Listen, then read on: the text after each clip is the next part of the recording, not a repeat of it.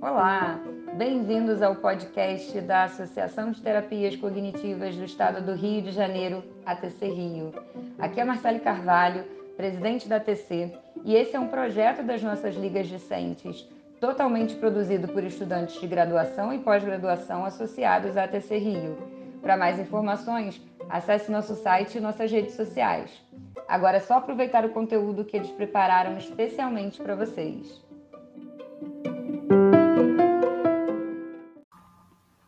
Oi, eu sou a Anne Carvalho, da Liga de Terapia Cognitiva Comportamental da TC Rio, e hoje é mais um episódio do Se Liga na Saúde Mental. Hoje a nossa convidada é a psicóloga Laís, que é especialista em saúde mental e pós-graduando em terapia cognitiva comportamental, atuante no SUS desde 2016, atualmente trabalha como psicóloga na atenção básica da saúde em São Paulo. Muito obrigada por ter aceitado o convite para participar, Laís. Oi, obrigada, agradeço muito o convite.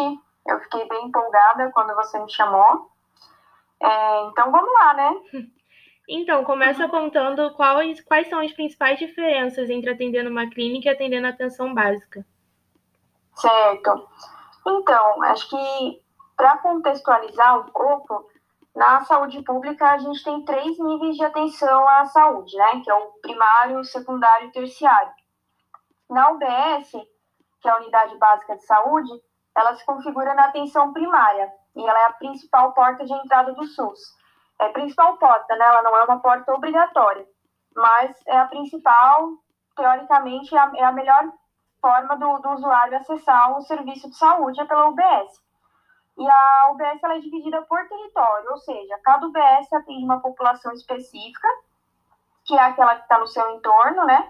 Normalmente são alguns bairros próximos, vai ter uma, uma UBS, e o, e o objetivo dela é estar perto da população, por isso que ela tem que estar no entorno dessas pessoas, né? É, a gente precisa entender a dinâmica daquele local, quais são as especificidades, as necessidades. A gente é base e porta para um acompanhamento que ele é longitudinal, ou seja, ele é para toda a vida.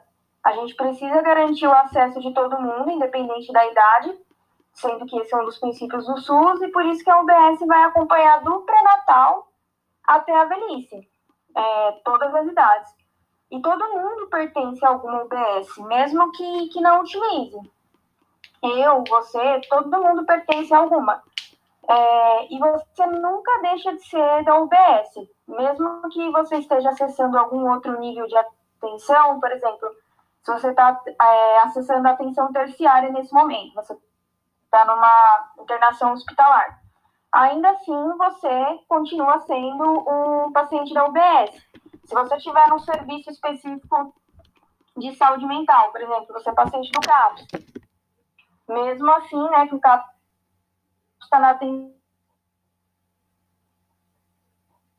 Mesmo assim, você continua sendo também, mesmo nos casos de saúde mental mais graves, o paciente continua tendo as suas questões clínicas, né? Então, até por isso que a UBS continua acompanhando também. É... E ela é um serviço de atendimento à família. Então, por aí já começa a diferença da, da clínica tradicional, que é de acompanhamento prioritariamente individual, né? Na maioria das vezes. E aí a psicologia não vai acompanhar um único indivíduo, como na, na clínica tradicional pode ser necessário, muito comum, acompanhar toda uma família, por exemplo. E, tipo, mesmo profissional acompanhar toda a, a mesma família. E aí, a gente tanto vai na casa da, da pessoa, se precisar, a gente vai conhecer a rotina, todo o modo de vida, seu entorno também, como que é não só a casa, como onde é que ele vive, como que funciona, quem são seus vizinhos, quem é sua rede de apoio a gente pode acompanhar em algum outro serviço também. A gente vai fazer um atendimento multiprofissional, integrando saberes da psicologia com das outras especialidades também. Normalmente a pessoa não vai passar por um único profissional, né? A gente tem uma gama grande de, de profissionais e normalmente a pessoa vai fazer um acompanhamento com mais de uma pessoa. E aí a gente precisa se conversar sobre, sobre isso também. Já na clínica tradicional, às vezes até acontece, né? Normalmente é ter mais com, com um psiquiatra, de ter algum contato quando é necessário, mas não é um contato tão, tão próximo, tão contínuo como a gente tem na, na UBS. E outra coisa importante que eu sempre digo é que a gente não faz psicoterapia, né? Aquela tradicional de 50 minutos, uma vez por semana no SUS. E nem mesmo se limita ao atendimento daquela, daquela única pessoa, né? Como eu falei. Tem também a questão clássica da, da falta de recursos, que vai diferenciar também da clínica. É, a gente, por exemplo, não tem, para o atendimento de criança, a gente não vai ter aquela caixa lúdica cheia de, de brinquedos que a gente ouviu falar na faculdade, por exemplo, né? A gente vai ter recursos mais básicos, recursos muitas vezes que a gente mesmo comprou ou que conseguiu de alguma forma, não tem um, um padrão quanto a isso. E a clínica é um universo mais certinho, mais previsível, mais ordenado. Já a saúde pública ela é dinâmica, é cheia de imprevistos, não tem um local definido. Enquanto que na clínica o atendimento é numa sala fechada, organizada, super limpa, acolhedora, protegida, tem toda a questão da acústica, etc. Na saúde pública o atendimento pode ocorrer desde no corredor até numa sala de, de ginecologia, por exemplo, na, atender um adulto na sala de pediatria, depende de onde está disponível ali no momento, é, porque os espaços são compartilhados não tem a sala de fulano, por exemplo. A sala é de todo mundo e a gente usa o que tiver disponível ali no, no momento, né? É, sendo assim, tipo, é um tanto difícil adaptar. Não dá para eu deixar os meus materiais é, todos organizadinhos na minha sala, por exemplo. Não tem como. Então, a gente deixa... A gente tem nossos, nossas caixas, nossos armários, a gente tenta deixar alguns materiais lá, né? Eu procuro deixar principalmente os materiais, tem alguns baralhos, eu gosto de recursos que são meus próprios, que eu deixo guardado ali no local, mas ele nem sempre vai estar tão de, de fácil acesso. Não é aquela coisa organizada da, da clínica, não vai ter aquela poltrona confortável, não vai ter. Muitas vezes a gente vai estar sentado num, num banquinho ou vai estar conversando em pé no corredor, enfim, né? Na saúde pública, ela exige da gente incentiva também uma, uma criatividade muito grande. Então, dado tudo isso, eu, eu vejo que é uma, para mim, é uma diferença bem, bem grande, assim, eu não, não acho que elas se comparem, sabe? É bem diferente. Entendi. E como você faz para conseguir utilizar a TCC com uma variedade tão grande de casos, né? E você vê necessidade de utilizar outras abordagens junto? É, outras abordagens da, da psicologia, não. Eu acredito que é possível realizar conceitualização cognitiva, por exemplo, para a gente perceber o que precipita, o que mantém, o que ativa a situação problema. Porém, não de forma fragmentada, a gente precisa integrar com a realidade daquele território, levar em consideração também a atuação multiprofissional, que é muito comum a gente fazer atendimento em conjunto, inclusive em conjunto ali no mesmo, no mesmo atendimento, né, atender mais de um profissional. Então, essa conceitualização, ela vai ser feita desde o primeiro encontro, pode ir mudando no processo, igual acontece na, na forma tradicional mesmo. A gente vai construindo a formulação de caso. E aí, o que muda é que não é possível utilizar os protocolos tal como eles são previstos precisa levar em consideração a, a cultura do local, o fato de muitas pessoas não serem completamente alfabetizadas, por exemplo, é, a disponibilidade de uso de impressora e de computador, muitas vezes, acaba limitando algumas coisas também. Tem a variável super importante que é do tempo, que ele é limitado, a frequência não é definida, sendo que muitas vezes os, os encontros são bem espaçados, então, basicamente, todas as técnicas, para qualquer caso, precisam ser bem adaptadas e também, como eu falei antes, criativas. Não tem como usar nada de forma muito tradicional, mas a gente usa sim, né, no caso eu uso a TCC e acredito que é super possível principalmente porque a gente também pode colocá-la né, como uma, um atendimento breve, então ela funciona muito bem, né, porque ela é bem objetiva. Quais são as técnicas que você mais consegue utilizar, dada todas essas dificuldades que você já mencionou?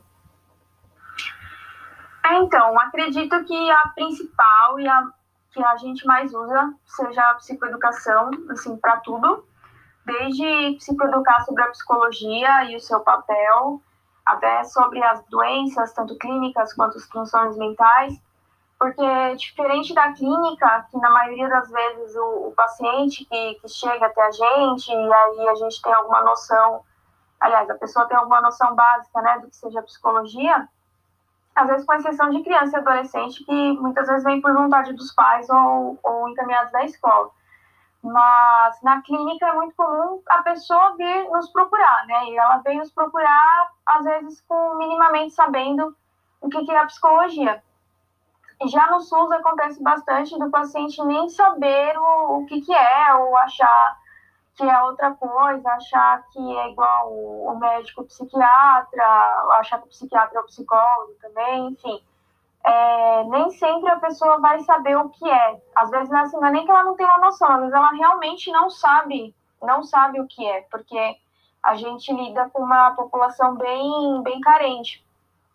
É, e também nem sempre vai ser a pessoa que vai nos procurar, né? Na saúde a gente tem algo que se chama busca ativa, e é dessa forma que, que nós vamos em busca desse paciente quando é necessário. Então, nem sempre o, o paciente vai vir porque ele tem o desejo de passar com a psicologia.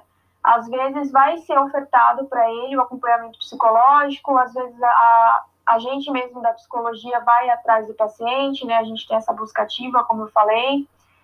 De, desde que algum profissional é, acho que é necessário, por exemplo, um olhar da psicologia, então a gente vai até o paciente. E aí a gente também explica, né, qual que é o nosso papel ali, o que, que a psicologia faz e, e tudo mais, né?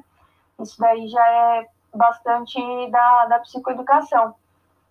E para casos, assim, de episódios depressivos, é, eu uso bastante ativação comportamental, porque ela se mostra um, um recurso bem, bem potente aliando a isso a linha de tarefas ou um semanário, também de, de forma adaptada ao que fizer sentido para a realidade do, do paciente. Eu também uso o RPD, que é o Registro de Pensamentos Disfuncionais, também de forma adaptada, pois nem sempre vai dar para o paciente escrever ou mesmo levar para casa. Então, a gente trabalha isso em sessão mesmo, e depois que, que eles vão pegando jeito, a gente consegue, eles conseguem perceber isso no dia a dia, que é a ideia né, do registro, e, e me relatam depois. Aí a gente vai fazendo a reestruturação cognitiva desses casos. Vai ficando bem, bem mais fácil. Em ansiedade, eu uso bastante os treinos respiratórios, tanto a respiração diafragmática quanto o relaxamento muscular progressivo. E uso do questionamento socrático e do treino de habilidades sociais, que é algo que a gente discute bastante, a prevenção de recaídas também é algo que a gente utiliza bastante. Acho que do que eu estou me lembrando agora é basicamente isso, e é importante saber que, independente da, da abordagem, seja a TCC ou qualquer outra, que qualquer outra pode ser utilizada em qualquer área da, da saúde, né? Na saúde pública não tem nenhum pré-requisito referente à, à abordagem, mas seja para qualquer abordagem, não, não dá, é importante saber que não dá para o profissional, é, não dá para o profissional chegar lá pensando que ele vai conseguir ser ou terapeuta cognitivo comportamental ou psicanalista, fazer aquilo que ele aprendeu de forma clínica, fazer aqueles protocolos fechadinhos, aquelas sessões de 50 minutos semanais. Então, se a pessoa ela for com essa expectativa, com esse pensamento, ela vai acabar se frustrando, né? Porque ela não vai conseguir fazer isso de fato. Então, é sempre bom alinhar as, as expectativas, né? Para quem tiver, for começar a fazer algum trabalho assim na, na área da saúde. Então, são sempre muitas coisas que você tem que estar prestando atenção, né? É... E como que você consegue estruturar as sessões e Quais são os desafios de estruturar as sessões conforme a proposta de Beck, já que é completamente diferente do que ele coloca nos livros? Sim. É, então, a gente não vai conseguir fazer igual, não dá para fazer aquela estruturação bonitinha pelas questões inerentes à saúde pública, que eu já comentei, mas a revisão sobre o humor, a psicoeducação, os pensamentos automáticos, verificar como que as coisas se desenvolveram ou não desenvolveram, das atividades propostas, das metas também. Isso é algo que a gente sempre faz em qualquer atendimento, né? É, isso é algo que dá para fazer em atendimento conjunto também com outras profissões. No, no, e no SUS é muito comum também a gente usar algo chamado PTS, que é o Projeto Terapêutico Singular. E aí isso ajuda a nortear como que vai ser feito o acompanhamento e quais são as metas de, de cuidado daquele, daquele paciente. Então, isso acaba sendo um, um meio também que a gente usa para estruturar a sessão, que não é algo da, da TCC, né, não é da terapia cognitiva, mas que a gente usa muito no SUS, isso para qualquer, não é da psicologia, isso é para qualquer profissão, isso é inclusive construído em conjunto, então muitas vezes a estrutura do, dos atendimentos, né, porque a gente nem vai falar como, como sessão, a estrutura dos atendimentos e do acompanhamento vai ter muito vai ter uma base muito maior no PTS do que no estruturamento de, de sessão do PEC, por exemplo, né? Então, a gente vai ser mais utilizado as técnicas e não vai dar para fazer aquela estruturação tal como prevista, assim. Eu já consegui usar alguma outra estruturação para alguns casos bem específicos, casos que eu tinha que eram mais graves e que aí eu tinha uma questão de, de tempo maior para trabalhar com aquela pessoa. Na UBS não, né? Mas eu falo isso mais de quando eu estava no, no CAPS, que aí a gente tinha um tempo um pouco maior, porque muitas vezes a pessoa estava de acolhimento noturno lá, então a gente estava vendo a pessoa todo dia. Então, ali dava para usar, às vezes, uma estrutura um pouco melhor e pegar algum protocolo. Mas na atenção básica, principalmente, é, tendo toda essa questão do tempo e tudo mais, da, da frequência, que não é, não é dada, fica um pouco mais, um pouco mais complicado também. E tem alguma média de tempo que dura a sessão com você na, na atenção básica? Então, normalmente, se a gente for pegar pela agenda fixa, o atendimento da primeira vez vai ser 45 minutos e o atendimento de retorno vai ser 30 minutos. Só que a gente também, e atendimento de grupo, uma hora e meia. Mas isso nem sempre vai acontecer dessa forma, né? boa, na, na maioria dos casos, ah, tem que acontecer dessa forma, né? Não é nem que a gente queira, mas tem que acontecer dessa forma por conta de agenda. Só que dependendo do caso, dependendo da demanda, de como está aquele paciente, a gente acaba levando um tempo maior. Então, é um paciente, por exemplo, que eu não vou marcar ali no dia que tá, que eu tenho uma agenda no sistema de meia e meia hora. Eu vou marcar num outro dia que eu não tenho agenda no sistema, e aí eu sei que se eu precisar ficar uma hora e meia com a pessoa eu, eu consigo, entendeu? Mas a média, assim, do acompanhamento vai ser de 30 minutos. E a frequência realmente não tem uma frequência definida.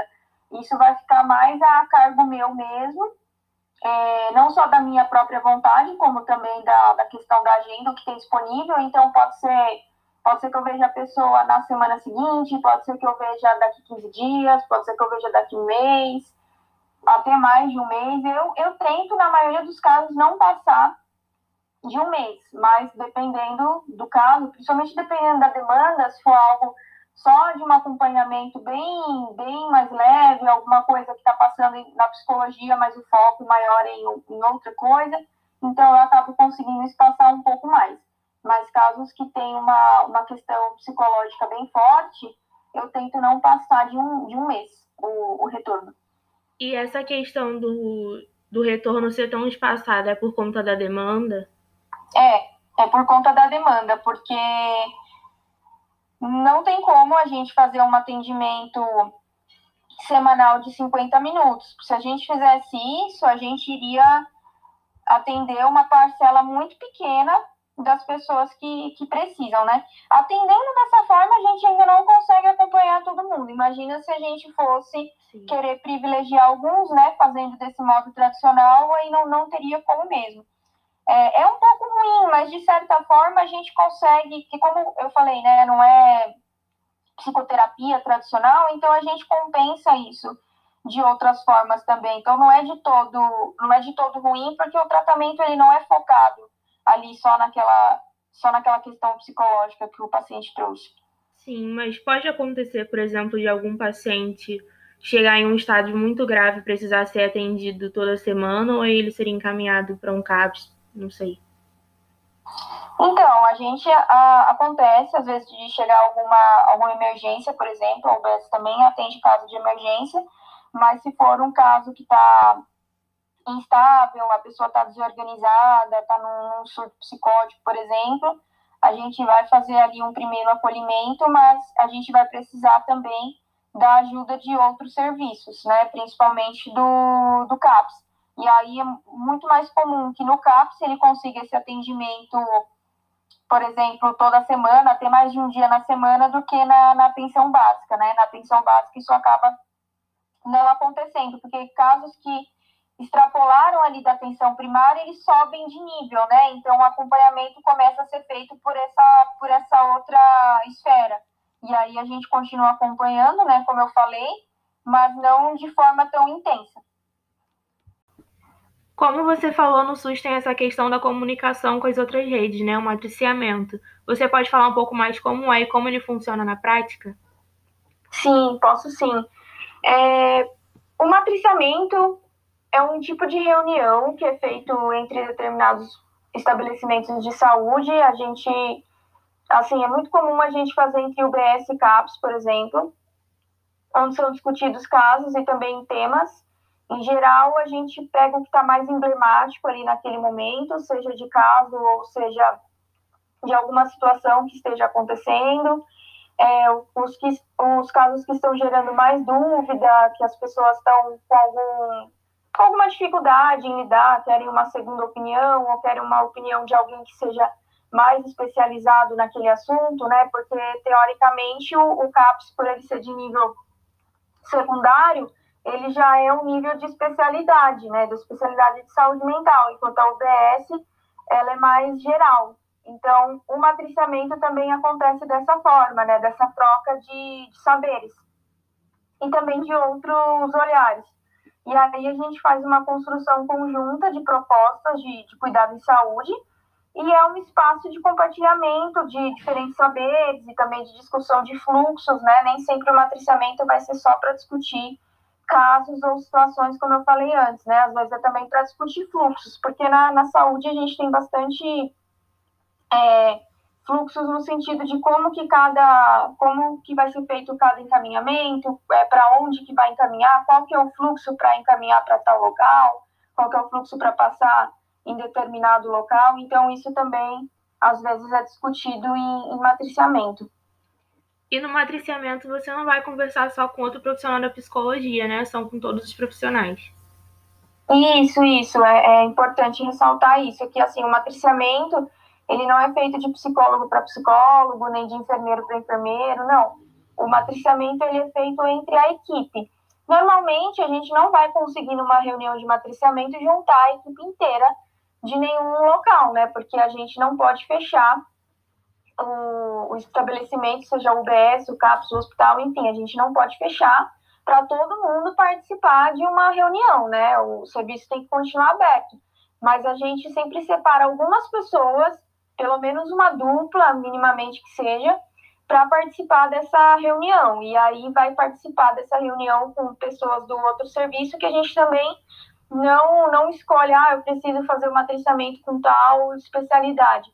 Isso pode até acontecer em algum caso muito específico, tipo, ah, eu preciso muito ouvir o parecer, né, qual é visão de, de X especialidade, mas isso não é comum não é comum acontecer, porque a gente pensa no cuidado em rede e realmente nessa questão dos saberes, né? Que não tem, ah, o saber de tal especialidade é, é melhor. A gente faz esse compartilhamento e o matriciamento, o matriciamento funciona dessa forma.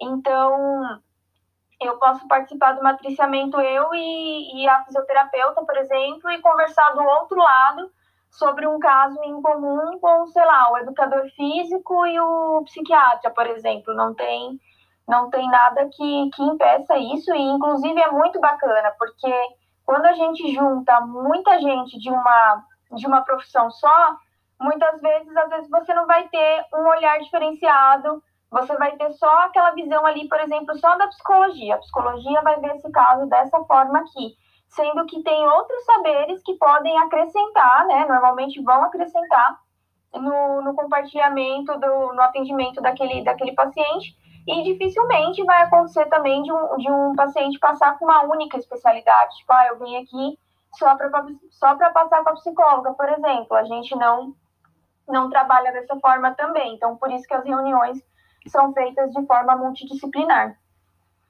E quais são os outros profissionais que geralmente tem nas UBS? Então, é, sempre vai ter, né, médico, normalmente um médico clínico, ginecologista, pediatra, é, outras, aí outros tipos de médico vai ser, não vai ter assim definido, igual tem UBS que vai ter psiquiatra, tem UBS que não, é, muitas UBS têm também a parte de odontologia, e aí vai ter tanto dentista quanto auxiliar de saúde bucal. Tem a enfermagem, né? Sempre, enfermagem está sempre nesses serviços de saúde em peso, é, enfermeiro e, e, técnico de enfermagem. E aí, da parte da equipe multi, é, depende, a gente não vai ter sempre, tipo, não tem uma, uma equipe fechada, ah, todas vão ter psicólogo e assistente social, por exemplo, e tal, e mais tal profissão. Não, isso aí vai mudar um pouquinho de unidade para unidade, às vezes da necessidade do, do território. A assistente social sempre vai ter, mas do restante da, da equipe multi, por exemplo, aqui em São Paulo, é, eu acho que a gente já está com praticamente todas as UBSs, assim, com a maioria, com algum profissional da psicologia mas ainda tem UBS que não tem. E assim, isso como eu falei aqui em São Paulo, porque não tem nenhuma política que, que obrigue, né, ter psicólogo em todas as UBSs. Então, é muito comum é, ver pessoas que vai falar, ah, na minha cidade não tem nenhum, enquanto na outra cidade vai ter em várias, né? Então, vai mudar muito de UBS para UBS. Mas o que, que a gente pode encontrar, né, é, dessa equipe multi, além da psicologia? O educador físico, é, nutricionista, fisioterapeuta, fono, é, terapeuta ocupacional. Deixa eu ver se eu estou esquecendo de mais alguém. Uh, não, acho que é acho que é basicamente isso. E aí, muitas vezes, o que acontece, por exemplo, é se uma unidade tem um profissional que a outra não tem, normalmente a, as unidades que são, que são próximas, né, porque as UBS muitas vezes são próximas uma da outra, aí a gente às vezes acaba também compartilhando esse, esse profissional. Porque, por exemplo, se eu estou numa UBS que eu eu tô numa UBS como psicóloga e a UBS vizinha não tem, por exemplo. Então eles podem acabar precisando de mim e às vezes acontece do profissional ser compartilhado com alguma outra unidade. Né? Isso também acontece bastante justamente por a gente não conseguir ter esse quadro completo sempre. E como você falou sobre o Instagram, né? Você compartilha bastante sobre a sua vida, sobre ensinamentos, fala bastante sobre a psicologia na atenção básica no Instagram. E o que que te motivou a começar a passar sobre tudo isso que você passa na psicologia? É, eu gosto, assim, tanto de, de saúde mental e, e saúde pública que eu saio falando por aí sobre isso, assim, sem o menor problema. Tipo, é algo que eu gosto e que eu não tenho dificuldade em falar. É, e aí, na, na internet, eu consigo ter um, um espaço de troca, e eu gosto muito dessas trocas, eu gosto de ensinar também. Eu penso que a nossa formação em psicologia, ela é muito deficitária nesse sentido de saúde pública, então eu penso que é importante contribuir e inserir os estudantes e também profissionais formados nesses temas que muitas vezes são desconhecidos. É muito comum a pessoa não ter tido nenhuma, nenhuma grade de, de saúde pública, nenhuma grade de saúde mental voltada ao serviço público. Então, é muito comum o profissional sair sem saber nada disso. E aí ele acaba até perdendo muitas vezes oportunidades, né? Ele não enxerga aquilo como uma oportunidade, porque se ele não conhece, ele não vai considerar aquilo para a vida dele. E aí isso é bem ruim. Ou até mesmo ter profissionais que acabam de alguma forma entrando para o serviço, mas sem conhecer muita coisa. E aí, quando a pessoa não, não conhece a rede, isso acaba tendo um prejuízo bem grande para a população que ela acompanha, né?